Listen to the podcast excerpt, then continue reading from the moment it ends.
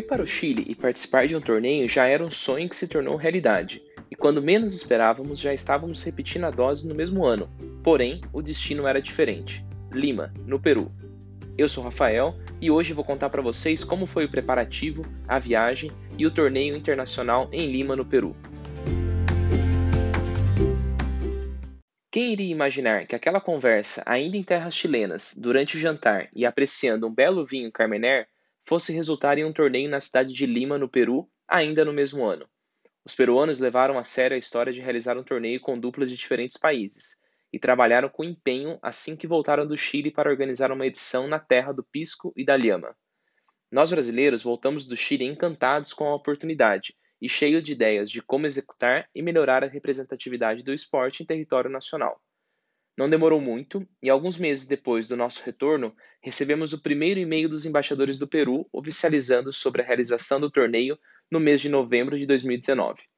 Estava na hora de começar os preparativos, selecionar as duplas, iniciar os treinamentos e, claro, planejar a viagem para Lima, no Peru.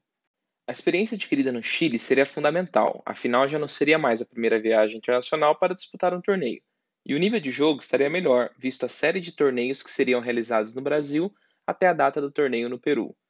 Os meses foram passando e a comunicação com os embaixadores e organizadores do torneio no Peru ficando cada vez mais intensa. Em um primeiro momento, foi anunciado que o torneio teria duas categorias, misto e pro. Trabalhamos para buscar duplas de acordo com as categorias e conseguimos. Novamente, três duplas brasileiras estavam selecionadas para disputar o torneio: duas duplas na categoria Pro e uma dupla na categoria mista. Porém, faltando um mês para o torneio, foi anunciado que não haveria mais a categoria mista, visto a falta de participantes necessários, e, portanto, o torneio internacional do Peru contaria com apenas uma categoria, a Pro. Isso não foi problema para o time brasileiro, que se reorganizou e, por fim, confirmou a participação de duas duplas no torneio. Uma das duplas já havia participado do torneio do Chile, e a outra, formada por dois adolescentes, estariam embarcando para sua primeira experiência internacional para jogar Roundnet. Data da viagem marcada, passagens compradas e tudo pronto para o grande final de semana. O torneio seria realizado no sábado, dia 16 de novembro de 2019. Os atletas brasileiros decidiram chegar um dia antes, no dia 15 de novembro, visto que era feriado no Brasil, e dessa forma poderiam aproveitar a sexta-feira para conhecer a cidade e a famosa culinária peruana de Lima. Como feito no torneio do Chile, o jantar pré-torneio seria realizado na sexta-feira com os atletas de todos os países que estariam jogando o torneio. Como já era esperado, o jantar foi incrível. Novamente, uma mesa grande com pessoas de diferentes nacionalidades. Dessa vez, havia uma mistura maior de países. Tinha um grupo de jogadores mexicanos, americanos, ingleses, chilenos, brasileiros e também, é claro, os peruanos. Foi uma noite muito agradável e repleta de troca de experiências, afinal, naquela mesa tinham pessoas e países onde a modalidade estava começando, México, por exemplo, e países onde a modalidade já estava um pouco mais desenvolvida, Estados Unidos. Como o torneio começava cedo no dia seguinte, todos terminaram de jantar e foram para os seus hotéis, para se preparar para o grande dia da competição. No sábado, dia do torneio, as equipes brasileiras acordaram cedo e partiram para o local do evento. O check-in estava marcado para as 8 da manhã. O torneio seria realizado em um colégio particular na cidade de Lima, com uma estrutura esportiva de grande qualidade. Os jogos seriam realizados na grama sintética e ao todo haviam 26 duplas.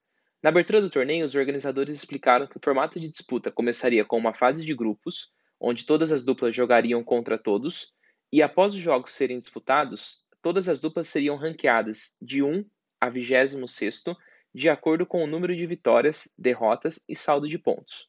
Com base no ranking, foram estabelecidos os confrontos em formato de chaves entre os melhores colocados e os piores colocados. Por exemplo, dupla primeira colocada jogou com a 26ª colocada, a dupla segunda colocada jogou com a 25ª colocada e assim por diante. As duplas brasileiras tiveram um bom desempenho na fase de grupos, uma das duplas venceu todos os confrontos e a outra perdeu um confronto para a fortíssima dupla americana, formada pelo Skyler Bowles e Harding Brumby. Fazendo uma breve apresentação, lembra quando contamos a história do Spike Ball e como ele surgiu nos Estados Unidos e que o produto foi levado para o programa Shark Tank? Na ocasião, o Skyler é uma das pessoas que aparece jogando durante a apresentação. Eu vou deixar o link do vídeo da apresentação do Spike Ball no Shark Tank na descrição desse episódio. Resumindo, o Skyler Bowles é um dos melhores jogadores de Roundnet. Já ganhou mais de duas edições do Torneio Nacional dos Estados Unidos, hoje trabalha na Spike Ball Inc e é responsável por trabalhar a comunidade do esporte ao redor do mundo. Voltando ao torneio internacional do Peru, as duplas brasileiras foram classificadas no ranking de acordo com seu desempenho da fase de grupos, e então iniciou-se a fase de confrontos diretos e eliminatórios. A dupla de adolescentes venceu seu primeiro jogo e na fase seguinte enfrentaria a dupla americana. Seria um confronto difícil, e mesmo sabendo que a vitória não estaria a favor, eles foram para o confronto para jogar tudo o que treinaram e também ter uma experiência única de jogar com um jogador do porte do Skyler. Resultado do confronto foi o esperado, e a primeira dupla brasileira eliminada do torneio internacional do Peru.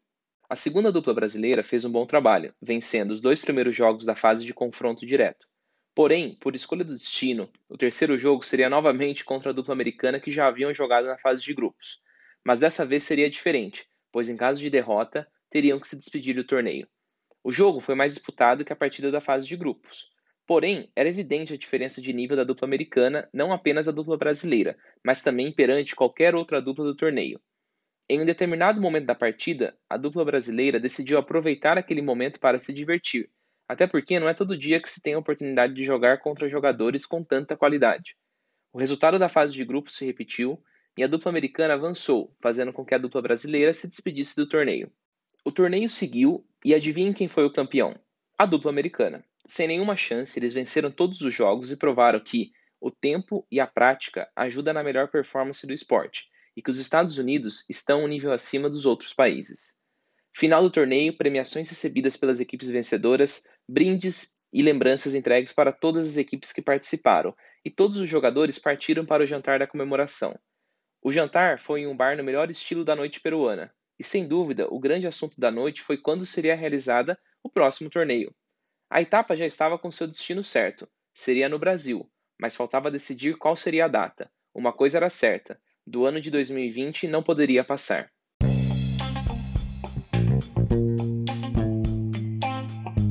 Por hoje é só, e na descrição do episódio você encontra o link com fotos desse torneio que acabei de contar. Até o próximo episódio. Tchau!